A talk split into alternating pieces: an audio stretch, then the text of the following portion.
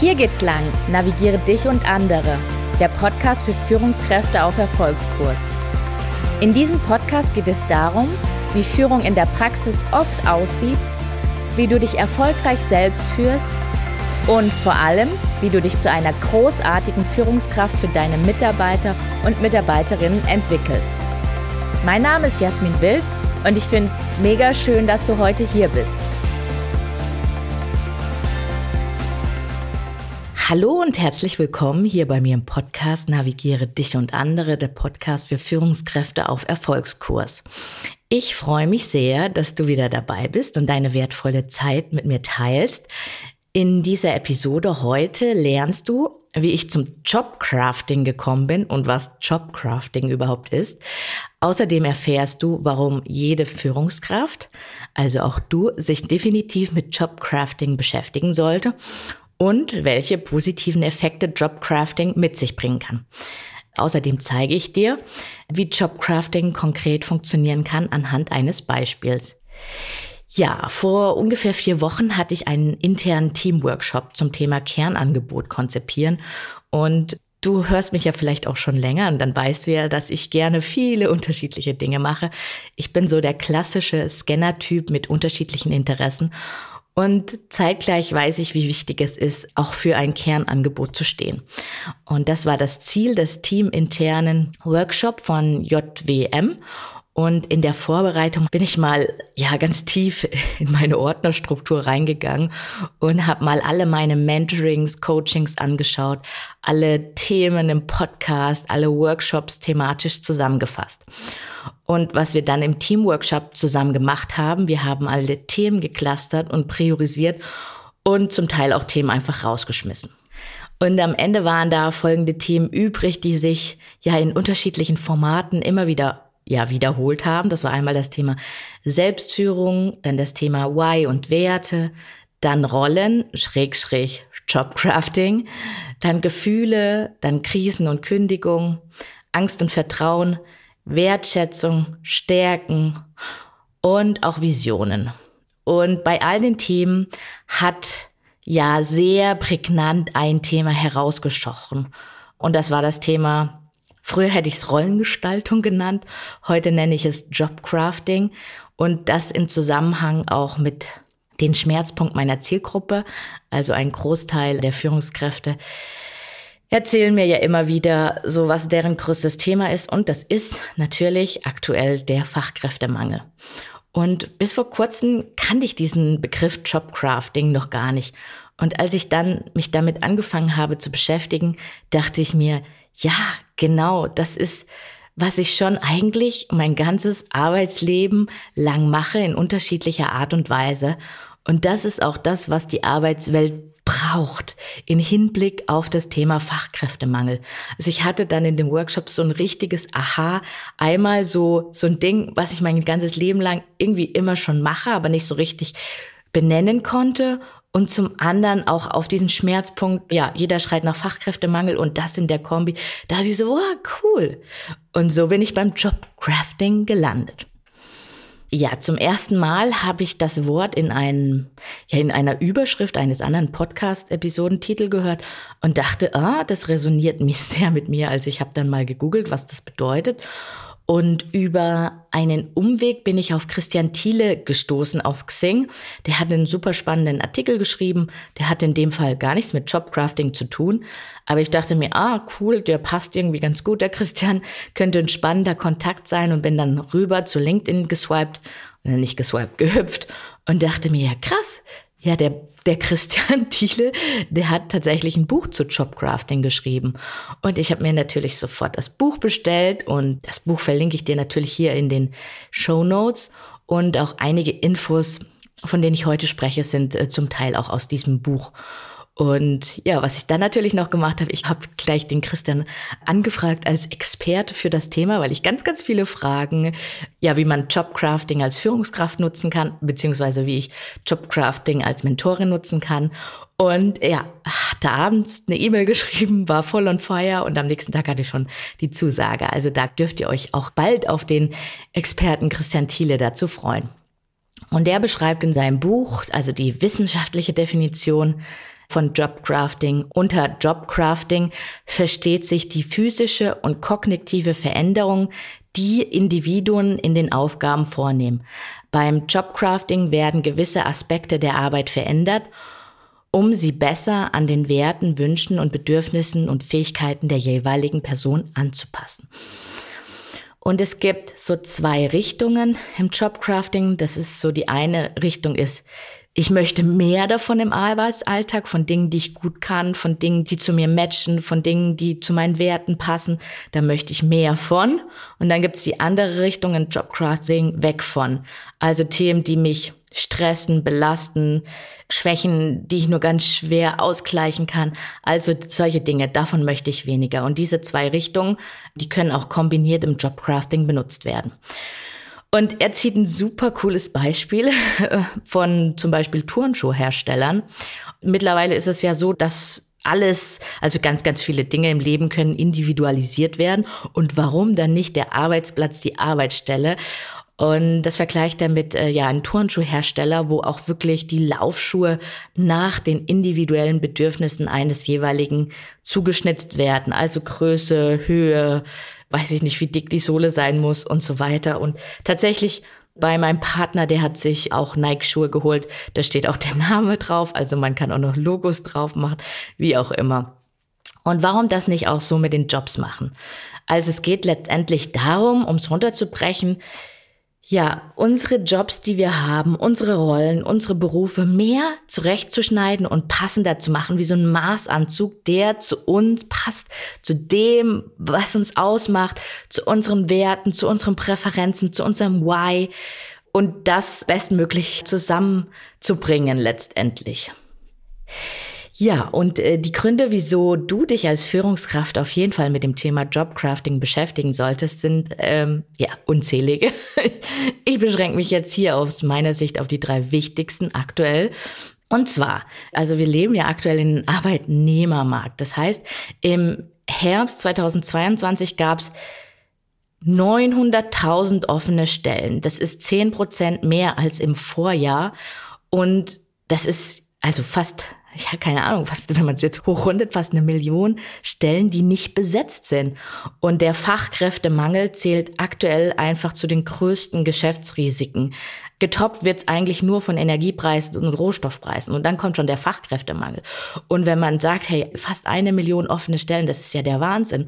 Und wo soll man die Leute herzaubern? Und dann eher zu gucken, hey, dann versuche ich doch innerhalb meines Teams, innerhalb meines Unternehmens, ja, mit dem Thema Top Crafting zu arbeiten, damit die Leute mehr in ihre Stärken kommen, damit die Leute weniger kündigen, eine höhere Arbeitgeberloyalität haben und so weiter.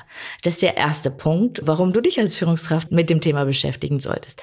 Der zweite Punkt, warum du dich als Führungskraft damit beschäftigen solltest, ist, die Wechselbereitschaft von ArbeitnehmerInnen scheint laut aktuellen Studien enorm angestiegen zu sein die letzten Jahre. Und sogar ein Viertel aller Beschäftigten gibt die Anstellung heute in Deutschland, wo viele ja so sehr auf Sicherheit gepimpt sind, auf, ohne einen neuen Job zu haben. Also ein Viertel davon. Das ist eigentlich auch schon eine enorme Zahl. Und ja, dann der dritte Punkt, die Babyboomer, die gehen bald und die neue Generation tritt auf den Markt und die Wünsche sind ja, ja, ich sag mal, allerorts zu hören. Also da ist so ein Anspruch oder so ein Wunsch zu Teilzeit, auch zu lebensphasenorientierten Arbeitszeitmodellen, Sabbaticals etc. Also dass man da auch guckt, wie matcht, sage ich mal ganz grob, die Arbeitszeit und das Leben, also wie kann man das gut zusammenbringen. Das sind so meine drei Punkte. Und ja, auf der anderen Seite, jetzt haben wir ja einfach so dieses, ja, warum ist es essentiell, dass man sich als Führungskraft damit beschäftigt, aber dann hat man auch nochmal die andere Seite. Welche positiven Effekte hat letztendlich Jobcrafting auf Einzelnen, auf Teams und auf Unternehmen? Und in dem Buch von Christian Thiele gibt es ja ganz viele Studien, die im Grunde immer wieder belegen, dass Jobcrafting auf der einen Seite so ganz grob das Feld Wohlbefinden steigert und auf der anderen Seite auch so ganz grob das Feld von unterschiedlichen Leistungskennzahlen auf individueller und kollektiver Ebene. Das finde ich einfach auch schon schön, dass das ähm, ja mit Studien hinterlegt ist. Also Zwei Beispiele. Es gab eine Studie, die belegt hat, dass es durch Jobcrafting eine Output-Steigerung von 14 Prozent pro Beschäftigten gab. Und dann in Hinblick auf diese Wohlbefinden-Kennzahlen gibt es einfach geringere Burnout-Raten, seltenere Kündigungsabsichten, höhere Arbeitgeberloyalität und so weiter. Ja, genau. Und wenn du bis hierhin schon etwas zum Thema Jobcrafting für dich mitgenommen hast, beziehungsweise jetzt weißt, was das Thema Jobcrafting ist, also sich die Arbeitsstelle zu so einem schönen Maßanzug machen und sich alles zusammenschneidern und das bisher mit dir resoniert, ja, dann abonniere auf jeden Fall den Podcast, beziehungsweise wenn du ihn auf Apple hörst, dann bewerte ihn dort oder wenn du ihn auf Spotify hörst, dann gib mir gerne, ja, fünf Sterne. Ich würde mich darüber sehr, sehr freuen. Ja, und wie funktioniert Jobcrafting? Ich habe gedacht, ich mache es jetzt nicht so inhaltlich, sondern eher so ein bisschen vorher-nachher Beispiel. Und da habe ich nämlich echt einige, also deswegen, das war ja so mein Aha, dass ich so gemerkt habe, oh, was mache ich eigentlich mein ganzes Arbeitsleben lang als Führungskraft, aber dann später auch als Coach, äh, welche Dinge mache ich da eigentlich? Und es war immer so ein, so ein Thema rund um die Rolle und die Rolle so gestalten. Und wie ich das im Detail mache, das werde ich in anderen Folgen nochmal beschreiben. Heute habe ich gedacht, ich bringe dir einfach mal ein Beispiel von einem langjährigen Mitarbeiter in einer Firma. Er war Bereichsleiter und er war viele Jahre verantwortlich für den Kunden, aber hatte dann irgendwie auch Lust auf Veränderung. Und eines seiner höchsten Werte waren Ordnung und Unabhängigkeit beziehungsweise Freiheit. Und zusätzlich in dem Coaching oder in dem Mentoring kam auch heraus, dass er äh, ja im im privaten Leben auch gerne, wie sage ich denn das jetzt so, Gartenanlagen pflegt oder Teiche macht und im Garten so grundsätzlich ist und den Garten bepflanzt.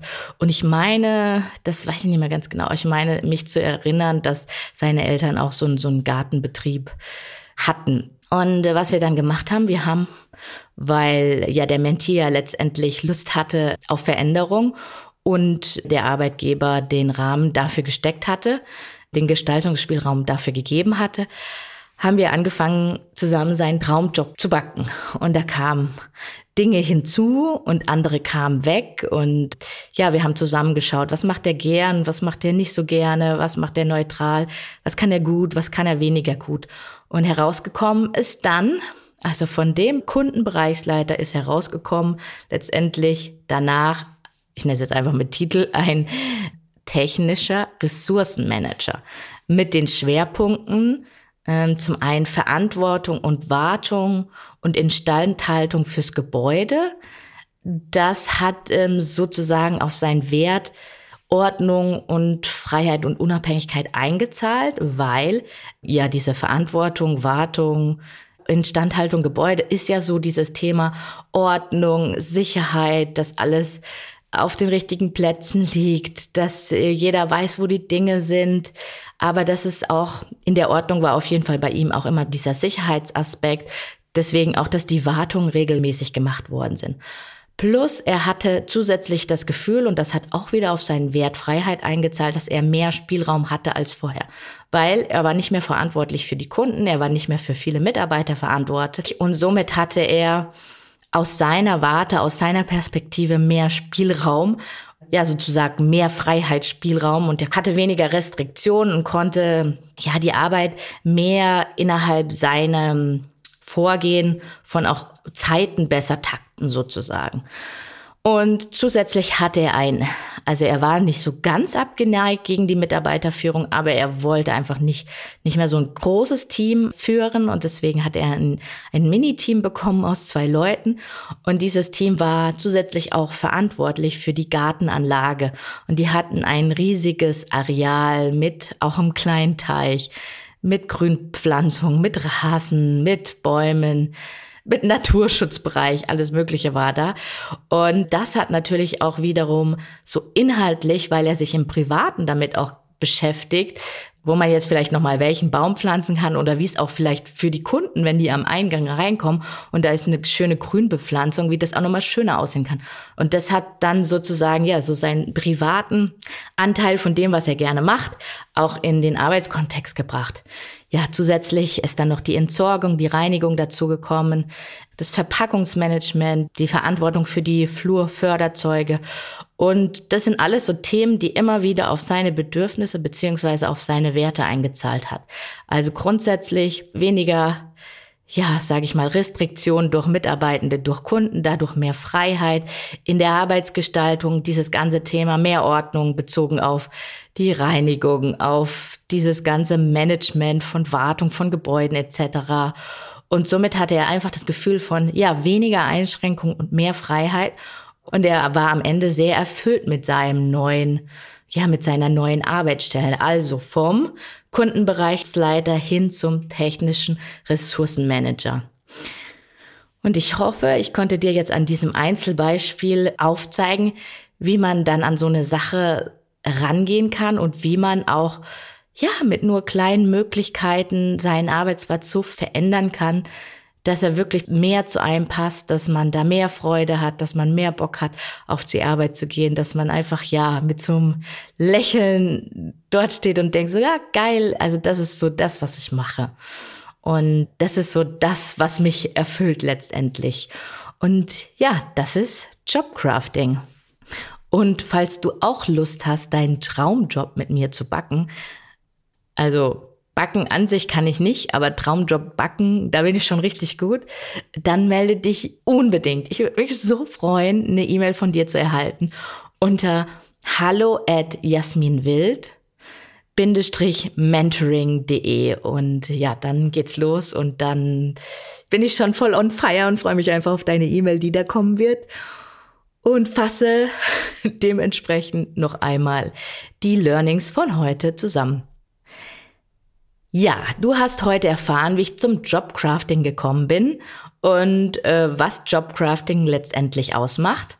Außerdem hast du heute erfahren, welche guten Gründe es gibt, sich mit dem Thema Jobcrafting zu beschäftigen. Einmal, weil wir jetzt auf dem Arbeitnehmermarkt gelandet sind, weil die Wechselbereitschaft sehr steigt, weil die neue Generation kommt, weil die Babyboomer gehen und weil es einfach super positive Effekte auf das Wohlbefinden von einzelnen Teams und Unternehmen gibt, aber auch die Leistungskennzahlen auf unterschiedlichen Ebenen steigen. Und außerdem habe ich dir anhand eines Beispiels gezeigt, wie ich mit jemandem zusammen einen Traumjob gebacken habe, also vom Kundenbereichsleiter zum technischen Ressourcenmanager und äh, ja, der Mitarbeitende, der Mentee arbeitet jetzt heute sehr viel näher an seinen Werten, Bedürfnissen und Stärken. In diesem Sinne, alles Liebe und bis in zwei Wochen. Bye bye.